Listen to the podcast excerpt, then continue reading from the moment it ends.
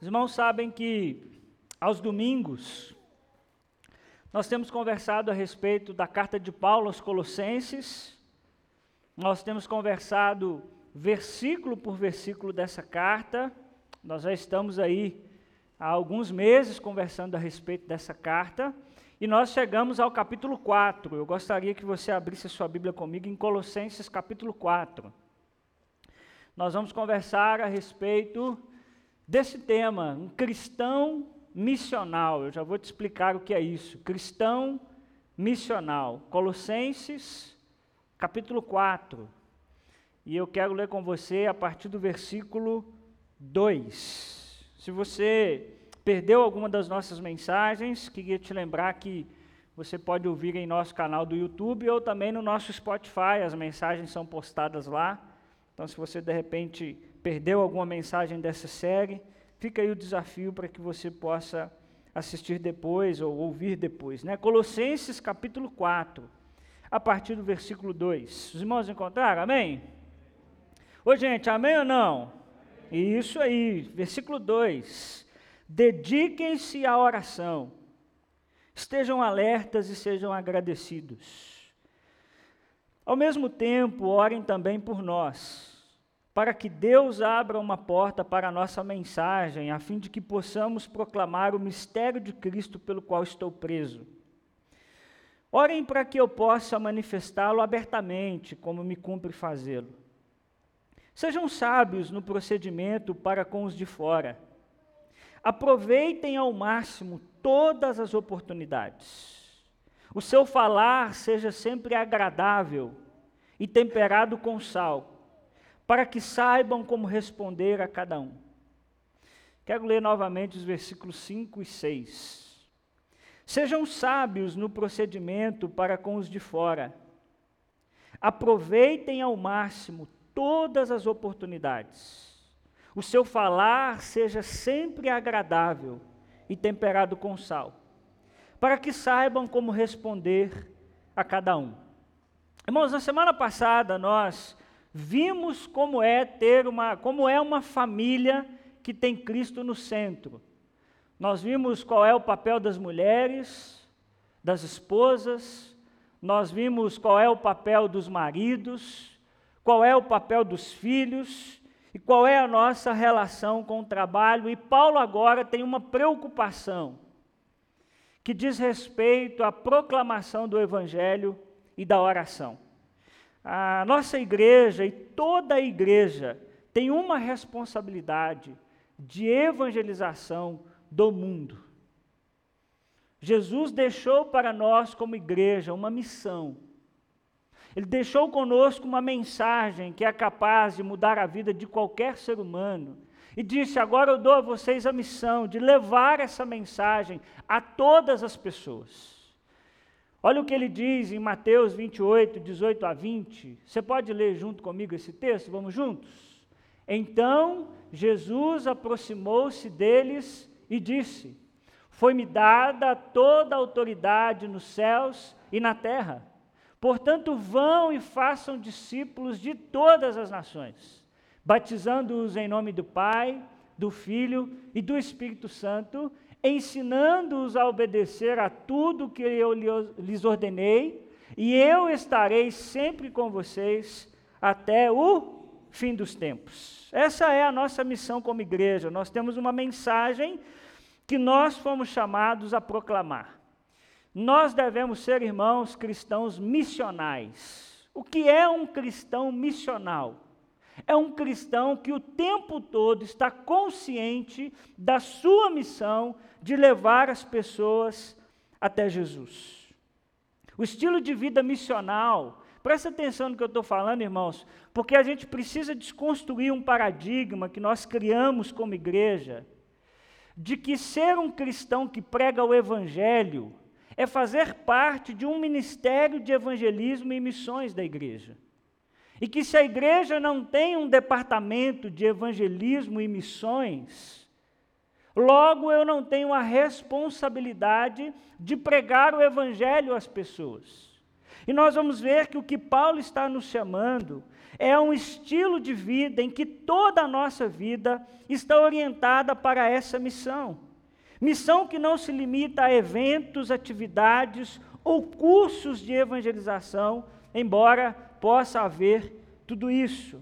Em vez disso, toda a nossa vida deve ser vivida com intencionalidade.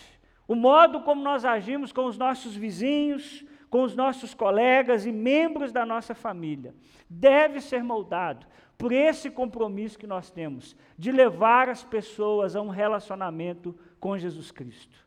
E Paulo vai nos dar nesse texto três conselhos se você quiser ser um cristão missional.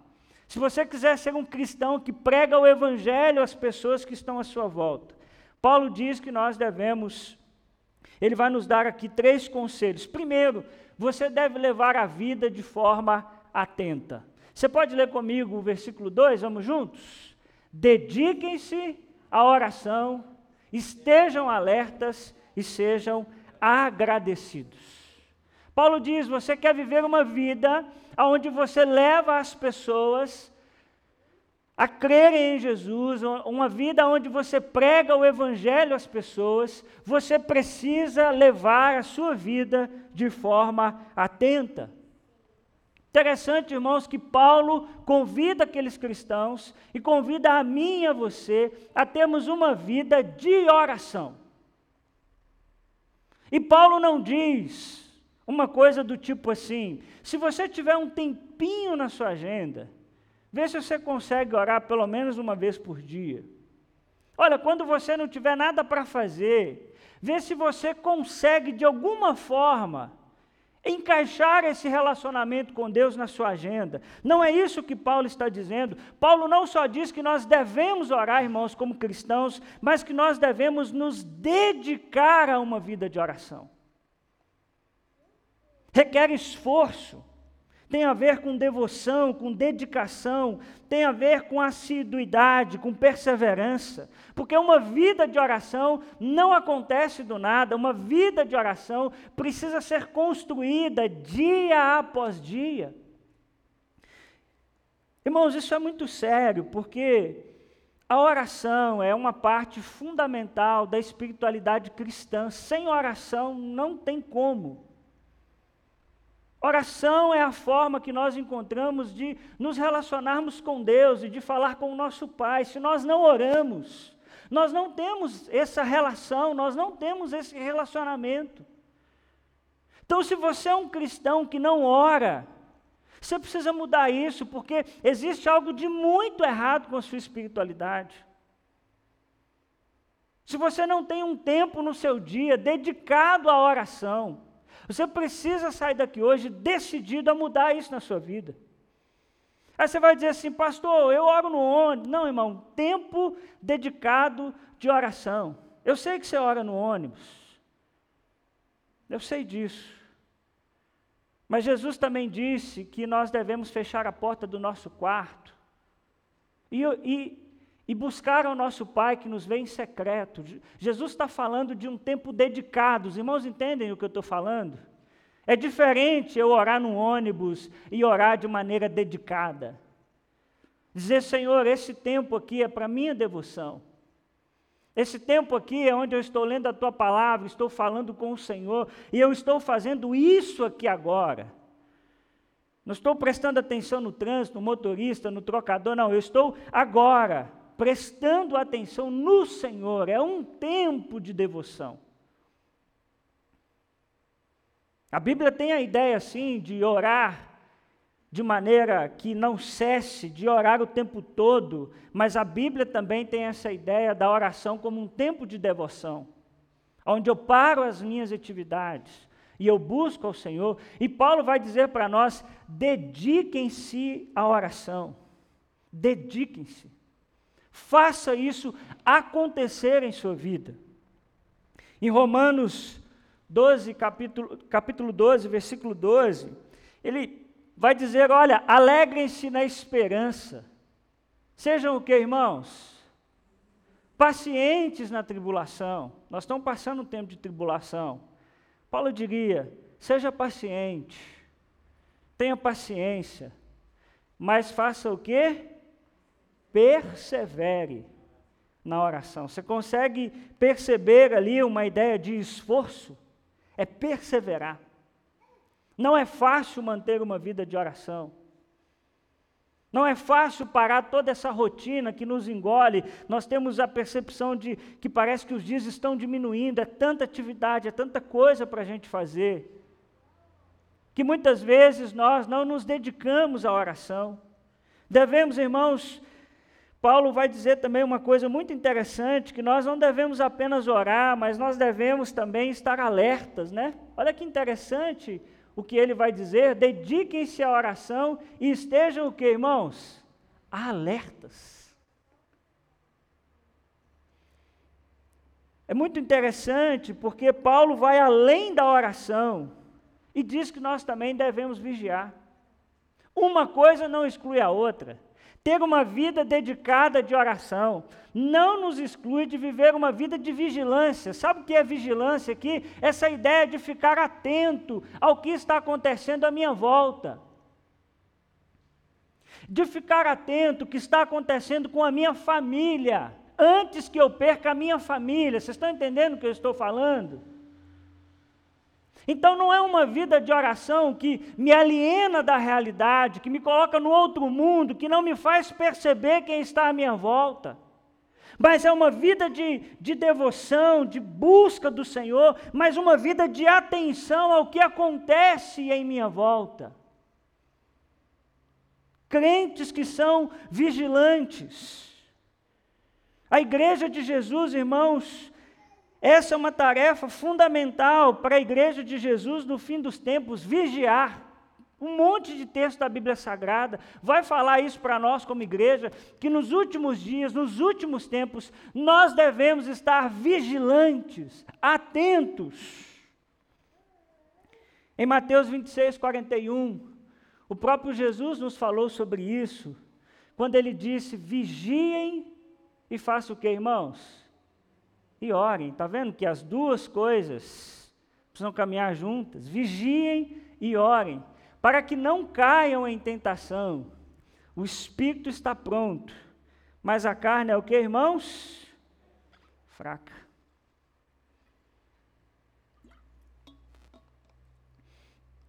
Ao que devemos andar atentos, irmãos?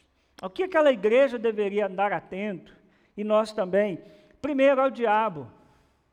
Nós temos, irmãos, o inimigo de nossas almas. Existe um ser espiritual que quer destruir a sua casa e a sua família. Eu não estou aqui para te colocar pânico, não estou aqui para te colocar medo, mas você precisa entender que o mundo espiritual é real. Que existe um ser que está em rebelião contra Deus e que trabalha para nos destruir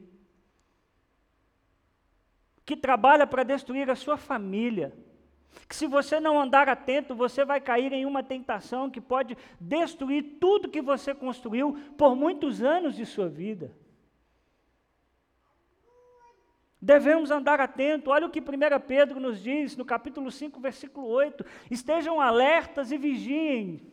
O diabo, ele é nosso amigo, irmãos. Ele é assim, meio brother, tem hora que ele é brother, tem hora que ele não é tanto assim. Qual é a expressão que a Bíblia Sagrada usa? O inimigo de vocês. Anda ao redor como leão, rugindo e procurando a quem possa devorar. Sabe o que isso quer dizer? Que o diabo está atrás de pessoas desatentas, de pessoas que não estão vigilantes de pessoas que não estão prestando atenção ao que está acontecendo à sua volta. Aqueles irmãos e nós também deveríamos andar atentos contra os falsos ensinos. Nós já conversamos muito aqui sobre a questão do gnosticismo. Eles deveriam ficar atentos se eles estavam praticando o que Paulo estava ensinando. E Paulo também diz que aqueles irmãos deveriam ser agradecidos. Ele termina no finalzinho do versículo dizendo: Olha, orem com perseverança. Fiquem atentos e sejam agradecidos. É impressionante quantas vezes nessa carta de Colossenses Paulo vai falar sobre gratidão. Paulo vai falar que, como cristãos, devemos agradecer ao Senhor por sua bondade, devemos agradecer ao Senhor pelo seu cuidado. Colossenses 2,7 ele já nos chamou a transbordar, transbordarmos de gratidão. Então, nós devemos andar atentos também se nós estamos sendo gratos. Só em Colossenses, o apóstolo Paulo nos chama a atenção pelo menos cinco vezes para o fato de que nós devemos ser gratos. Então nós temos que buscar esse tripé na nossa vida, irmãos. Nós temos que ter esse tripé de oração, de uma vida dedicada de oração. Nós devemos ter uma vida de vigilância. Abre seu olho, meu irmão, abre seu olho, minha irmã. Como está a sua família? Não espera o caldo entornar para você abrir os seus olhos. Como estão as suas relações da sua casa? vigilância. Mas um outro tripé também, que faz parte desse tripé, é a nossa gratidão. Amém, meus irmãos? Segundo conselho para você ser um cristão missional é pregue o evangelho. Olha o versículo 3, e eu queria que os irmãos, por favor, lessem comigo, vamos juntos? Ao mesmo tempo, orem também por nós para que Deus abra uma porta para a nossa mensagem, a fim de que possamos proclamar o mistério de Cristo, pelo qual estou preso. Vamos juntos, versículo 4. Orem para que eu possa manifestá-lo abertamente, como me cumpre fazê-lo. Muito interessante que Paulo começa dizendo ao mesmo tempo. Paulo está nos convidando, irmãos, a não sermos egoístas. Paulo está dizendo: ao mesmo tempo que vocês oram por vocês, ao mesmo tempo em que vocês perseveram na oração, ao mesmo tempo em que vocês andam vigilantes, orem por nós também. Por nós quem? Os irmãos que estão presos com Paulo. Lembra que Paulo está preso em Roma? Lembram disso? Ele diz: Olha, eu preciso que vocês orem por nós. As nossas orações, irmãos, não podem ser egoístas, não devemos orar somente por nós, mas nós devemos orar também pelos nossos irmãos. Irmãos, nós temos que levar a sério quando alguém diz para a gente assim: eu vou te ajudar em oração por isso, eu vou estar orando por você. Quantas vezes nós falamos isso e não oramos coisa nenhuma? Isso é mentira. Nós estamos assumindo um compromisso e não estamos cumprindo. Então, quando eu digo Vou orar por você. Quando você diz a alguém, vou orar por você, coloque isso como uma missão na sua vida. Vou orar por aquela pessoa que eu me comprometi. E Paulo diz, ao mesmo tempo, orem por nós. Que interessante. Paulo está orando pelos colossenses, nós vimos isso lá no capítulo 1, versículos 3 e versículo 9. E ele diz: ao mesmo tempo em que eu oro por vocês, vocês também precisam orar por mim. Paulo reconhece que precisava das orações. E parece, irmãos, que às vezes a gente acha que alguém que está precisando de oração é alguém fraco. Alguém que não consegue lidar com a sua espiritualidade sozinho. Isso é uma grande mentira. Porque o Paulo, depois de Jesus, talvez seja o maior nome do Novo Testamento homem estudadíssimo, homem espiritual, e diz para aqueles irmãos: gente, vocês precisam orar por mim. Não existe um ser humano na terra que não precise de oração. Não há ninguém aqui nessa noite que seja forte o suficiente, que não precise da oração de quem está do seu lado. Paulo diz: orem por mim. As nossas orações, irmãos, chegam aonde nós não podemos chegar pessoalmente. Deixa eu te dar um desafio: sempre que você souber de alguém que está passando por uma necessidade, por uma enfermidade, por alguma coisa que você não pode ajudar pessoalmente, se comprometa a orar por essa pessoa. Sabe por quê? Porque os seus joelhos podem ir aonde os seus pés não conseguem chegar. Onde você não consegue ir, a sua oração vai. Você crê no poder da oração? Então, quando você ouvir a necessidade de alguém, diz, cara, eu vou orar por isso. Eu vou anotar aqui no meu bloco de notas do celular, vou estar intercedendo por isso. E qual é o pedido de Paulo? Olha que interessante. E peço que, que orem também por nós, para que Deus abra o que, irmãos? Uma porta para a nossa mensagem, a fim de que possamos proclamar o mistério de Cristo pelo qual estou preso. Orem para que eu possa manifestá-lo abertamente, como me cumpre fazê-lo. Paulo não pede bênçãos materiais. Paulo não pede prosperidade. Paulo está interessado e preocupado com a salvação das pessoas que estão à sua volta. Paulo diz: Eu preciso que vocês orem, porque eu preciso que Deus abra uma porta para que eu pregue o Evangelho. Eu não posso perder as oportunidades que Deus colocar em minha vida, e é muito interessante, irmãos, porque Paulo está solto. Onde que Paulo está? Preso.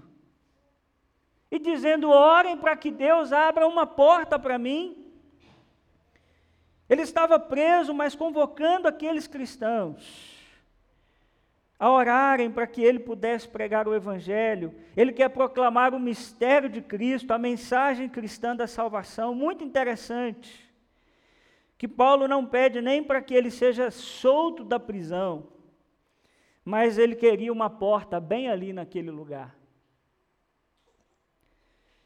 E aqui, irmãos, eu queria destacar duas coisas. Primeiro, você tem uma responsabilidade de orar pela evangelização das nações. Irmãos, nós cremos que Jesus é o único caminho que conduz as pessoas ao céu? Ou nós não acreditamos nisso mais? Se Ele é, nós precisamos orar pelas nações pela evangelização das nações. Você deve colocar isso como compromisso na sua vida. Nós temos, irmãos, como igreja, muitos desafios. Porque nós temos que pensar no nosso contexto local, mas nós temos que pensar no mundo.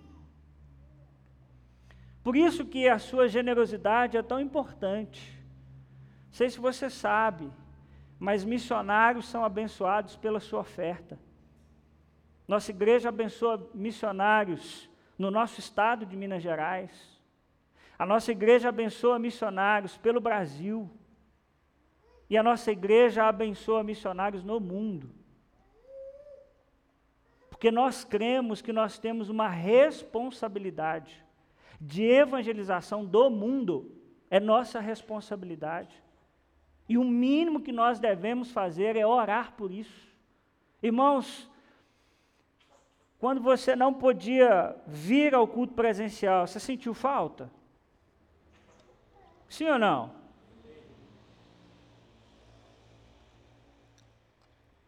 Tem irmãos no mundo que a vida deles é ficar escondido.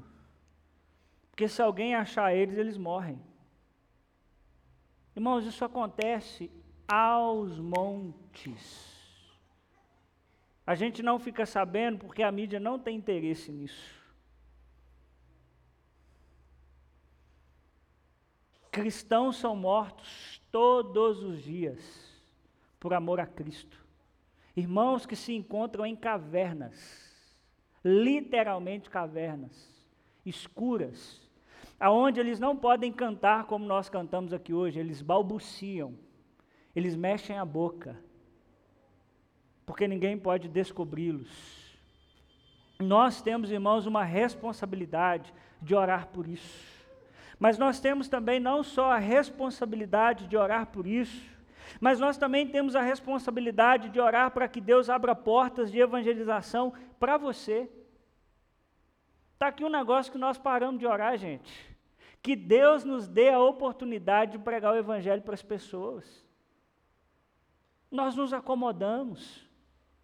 Nós temos tecnologia, nós temos casas boas, temos todos os recursos que nós temos, mas não oramos por isso, pedindo ao Senhor que nos dê a oportunidade de pregar o Evangelho para alguém no nosso trabalho, na nossa faculdade. Será que temos orado por isso, para que Deus abra portas, para que nós possamos proclamar o seu Evangelho? Às vezes, irmãos, nós temos a oportunidade de pregar o Evangelho para as pessoas e nós não pregamos. Eu tenho falado muito isso aqui, em nome de Jesus, abra a sua cabeça hoje. Irmãos, o pessoal está morrendo do nosso lado e indo para o inferno. O inferno é real.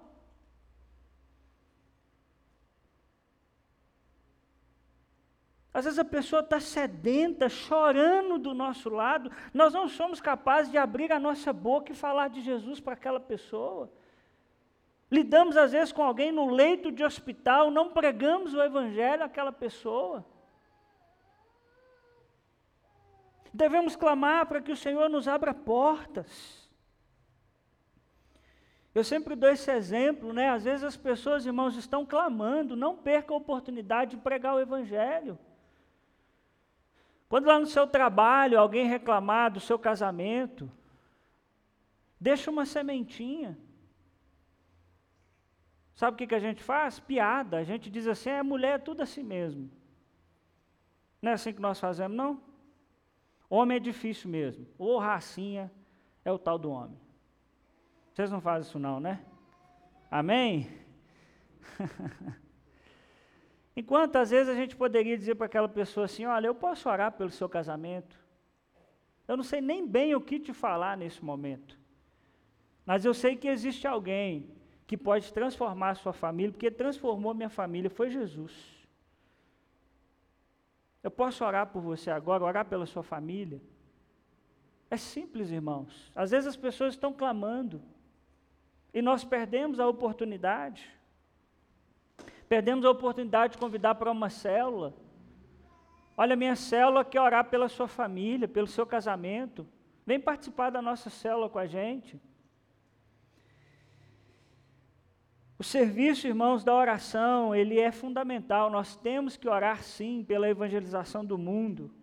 Mas é desonesto da nossa parte nós orarmos pela evangelização do mundo quando nós não evangelizamos. Senhor, abençoa o missionário lá no, lá na África. Mas e quando eu tenho a oportunidade de pregar o Evangelho, eu tenho feito isso? Nós pegamos, irmãos, a pregação do Evangelho e demos na mão do missionário e falamos aqui: Isso aqui é com você. É você que prega o Evangelho. Eu mando dinheiro para você pregar o Evangelho. E muitas vezes perdemos a oportunidade. Precisamos orar para que Deus abra portas, porque somente Deus pode abrir portas, só Ele pode convencer o homem, mas a responsabilidade da proclamação é nossa. Nós não convencemos ninguém, mas a responsabilidade de pregar o Evangelho é nossa. E aqui, irmãos, deixa eu abrir um parêntese. Muitas pessoas colocam a, a, a culpa da sua frieza espiritual na igreja. Ah, eu não evangelizo porque a minha igreja não tem departamento de missões. Ah, eu não evangelizo porque a minha igreja não marca nada para a gente evangelizar as pessoas. Por isso que o título dessa mensagem é o cristão missional. Porque a missão é sua e é minha. A gente não pode transferir ela para a organização, é minha e sua. Não é simplesmente sobre fazer o evangelismo, trata de ver a nossa vida como uma missão. Vocês estão entendendo o que eu estou falando, gente? O chamar de Deus para nós não é, ah, vamos marcar sábado à tarde, nós vamos sair aqui batendo na porta de todo mundo. É muito mais do que isso. É uma vida missional. Aonde eu estou, eu sou um missionário. Aonde eu estou, eu não perco a oportunidade de falar de Jesus para aquelas pessoas.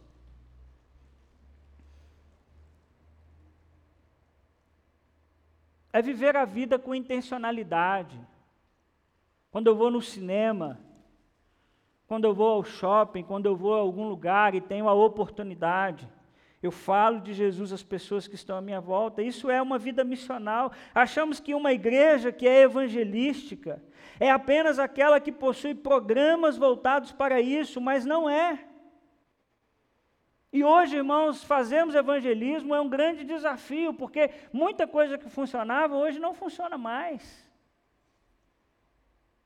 O que servia na década de 80 não necessariamente serve hoje mais.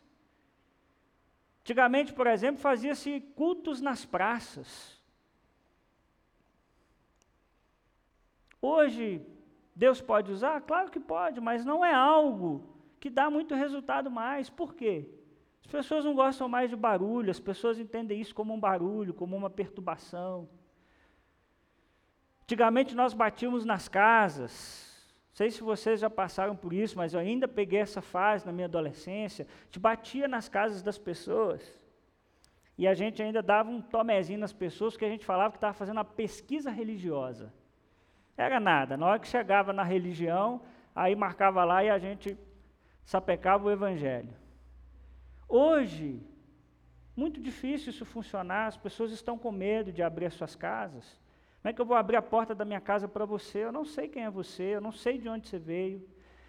Confunde a gente com outras religiões. Sabe qual é o jeito hoje de evangelização, irmãos? Relacionamento. Porque quando eu conheço Paulo, eu sei quem é o Paulo.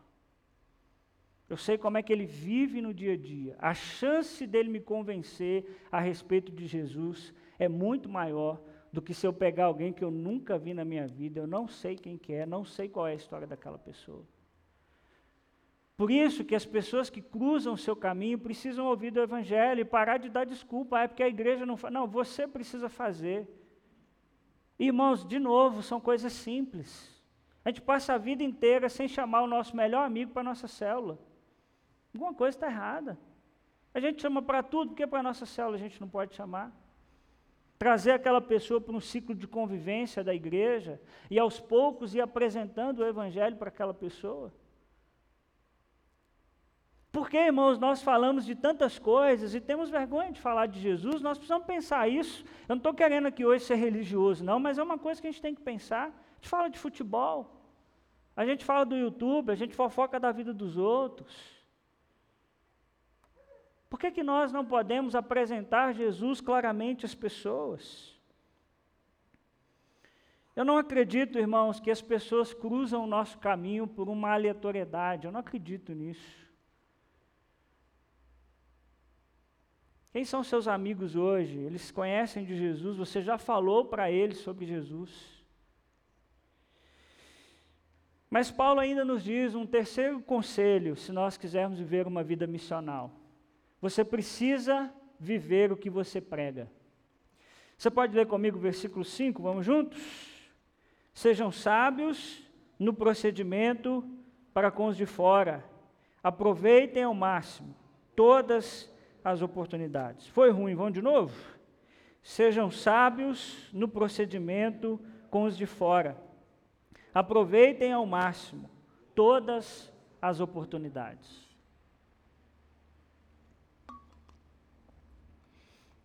É muito interessante, irmãos, nós notarmos a preocupação que Paulo tem de como aqueles irmãos estavam vivendo a sua vida fora do ambiente da igreja como eles estavam vivendo a sua vida, de segunda a sábado. Ele vai dizer: olha, sejam sábios no procedimento para com os de fora. É muito interessante que Paulo está preocupado com isso. E chamando aqueles irmãos a ideia de que nós precisamos ter autoridade para falar sobre Jesus. Não dá para a gente viver a vida de qualquer maneira. E de repente virar para o sujeito e dizer assim: não, então, eu tenho um, um camarada aí chamado Jesus que ele pode mudar a sua vida. Ele vai dizer assim, mas depois que ele mudar a sua. Quantas vezes eu já ouvi gente me dizer assim: se for o Jesus do fulano, eu não quero. Vocês já ouviram isso por aí? E é isso que Paulo está preocupado. Que aqueles irmãos não poderiam perder a oportunidade. É muito interessante, irmãos, que Paulo não pede um isolamento. Paulo não diz assim: olha, montem um gueto gospel. Montem um grupo onde vocês têm a linguagem de vocês, a roupa de vocês. E não, ele diz assim: sejam sábios no convívio com os de fora. Quando você estiver no meio deles, você precisa ser sábio. Para que você não perca nenhuma, nenhuma oportunidade e, sobretudo, você não perca a sua autoridade. E aí nós estamos sempre no extremo. Ou a gente vira um chato de galocha,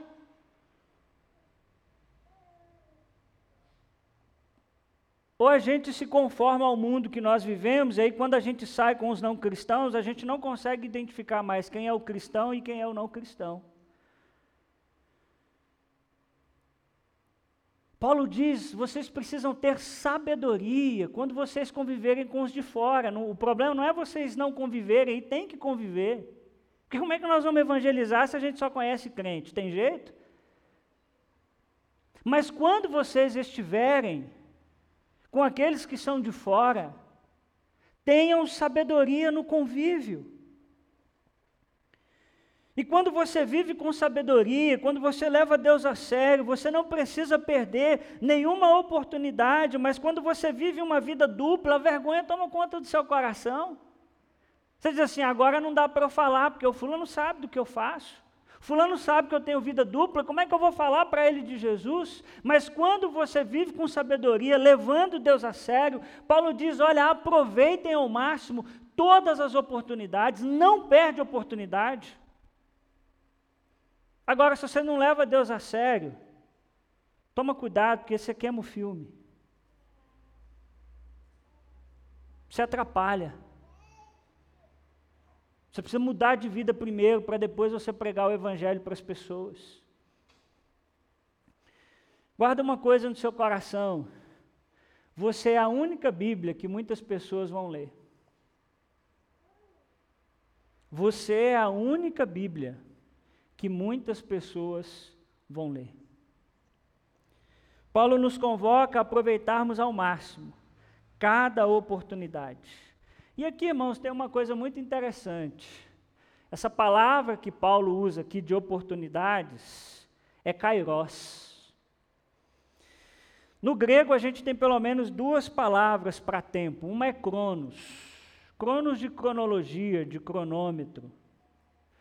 E uma outra palavra é kairos. Kairos traz a ideia de tempo perfeito, de tempo oportuno, tempo de Deus.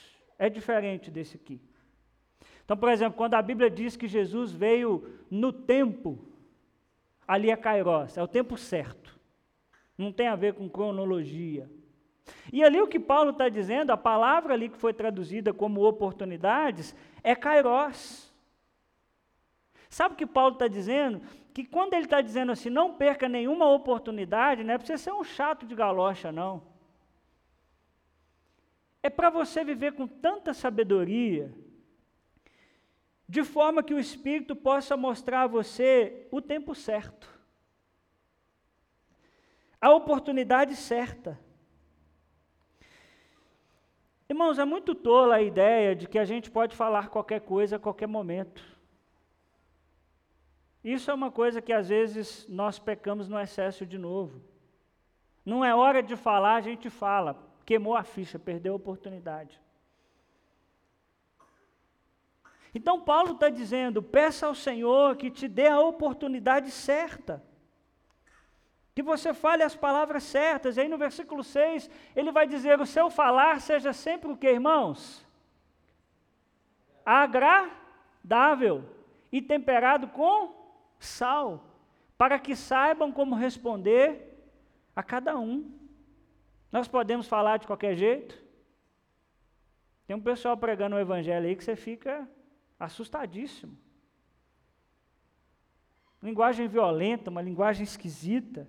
Não temos autorização para falar de qualquer maneira, devemos falar de maneira agradável, muito interessante, porque a palavra agradável ali é caris, é a palavra graça, que foi traduzida como graça no português.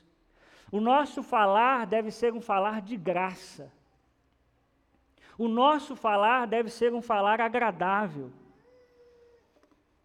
Que o, o discurso tem que ser gracioso, temperado com sal. Nós não devemos ter uma linguagem violenta. Temperada com sal. Você gosta de comida sem sal? A não ser que você tenha um problema, né, de pressão, alguma coisa assim. Você já comeu uma carne sem tempero nenhum, assim, só a carne? Quem já comeu? Prestou? Dá não, viu, irmão? Tem que ter um, um temperinho.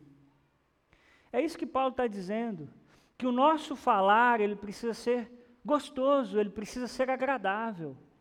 A gente precisa saber conversar com as pessoas para apresentar a elas o Evangelho. Não é uma coisa que a gente empurra na goela abaixo das pessoas, mas é algo que deve ser agradável, deve ser interessante. E Paulo vai dizer para que saibam responder de que forma, irmãos? A cada um. Muito interessante, né? Paulo reconhece que os seres humanos são diferentes. Que o jeito que eu prego o evangelho para um não é o mesmo jeito que eu prego o evangelho para outro.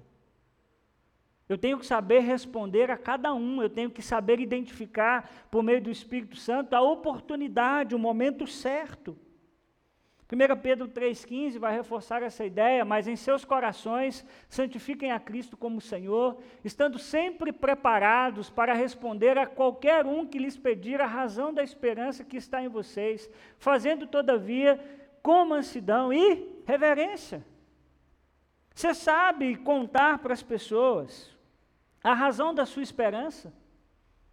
Se amanhã alguém te perguntar quem é Jesus, o que Jesus pode fazer na minha vida? Você sabe contar a razão da sua esperança? O próprio Espírito Santo, irmãos, nos ajuda nisso. Porque, deixa eu te dizer uma coisa: pregar o Evangelho não tem a ver com a nossa, com a nossa eloquência, com o nosso conhecimento. Isso é importante, conhecer. Mas no final das contas é uma ação do Espírito. É o Espírito que convence o homem. Não são seus argumentos. Não são os números de textos bíblicos que você decorou. Por isso, peça ao Senhor que te dê, que te dê oportunidades. Eu queria concluir nessa noite te perguntando: para quem você pode pregar o Evangelho essa semana? Enquanto eu te falava, quem são as pessoas que Deus trouxe ao seu coração? Que talvez estão do seu lado mas elas ainda não ouviram sobre Jesus Cristo. Quem é que você pode colocar em oração essa semana pedindo, Senhor, me ajuda? Se o Senhor me der a oportunidade certa, eu vou pregar o Evangelho para essa pessoa. Feche os seus olhos, abaixe a sua cabeça. Irmãos, o que eu estou falando aqui é muito sério. Queria te desafiar hoje a colocar alguém em oração. Senhor, eu preciso pregar o Evangelho para esse meu amigo fulano de tal. Senhor, eu preciso pregar o Evangelho para o meu pai, eu preciso pregar o Evangelho para minha mãe. Eu preciso pregar o Evangelho para o meu filho. Eu preciso pregar o Evangelho para aquele meu amigo. Senhor, me dá a oportunidade. Senhor, me dá palavra. E diz assim: Senhor, o Senhor pode contar comigo. Se o Senhor me der aquilo que eu preciso, eu quero proclamar a tua palavra às pessoas que estão à minha volta. Irmãos, seja um cristão missional, não perde oportunidade. Sempre que você puder, ore por alguém. Pense em coisas simples que você pode fazer numa semana de prova, onde está todo mundo preocupado, tenso, diga: olha, eu posso orar por nós, vamos orar para que Deus nos dê sabedoria, que Deus nos dê inteligência, que Deus nos ajude a lembrar aquilo que nós estudamos, as oportunidades estão diante de nós. E eu queria que você nessa noite colocasse alguém diante de Deus e pedindo assim: Senhor, essa semana, me dá coragem de falar do Senhor para essa pessoa, de plantar pelo menos uma sementinha e eu quero orar por você. Pai, obrigado pela Sua palavra. E nós clamamos nessa noite, Senhor, que o Senhor nos ajude a obedecê-la. O Senhor sabe, Deus, quanta dificuldade às vezes nós temos de falar do Teu amor. Quantas desculpas, Senhor, nós apresentamos e às vezes nós temos dificuldade mesmo, nós somos mais tímidos, temos vergonha. Mas, Pai, nós te pedimos que o Senhor nos ajude a sermos cristãos missionais, que estão o tempo todo alerta ao que está acontecendo à sua volta e que não perde oportunidades de apresentar o Evangelho às pessoas.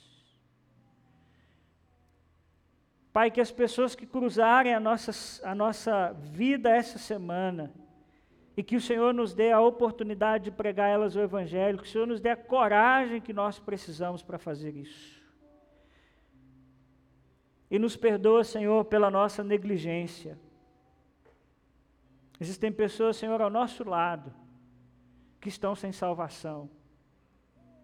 E nós estamos parados, muitas vezes, numa frieza espiritual. Mas, Senhor, clamamos nessa noite, reaviva o nosso coração.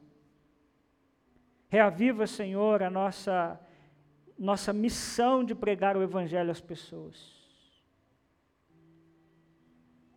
Te pedimos assim, em nome de Jesus. Amém. Amém, meus irmãos.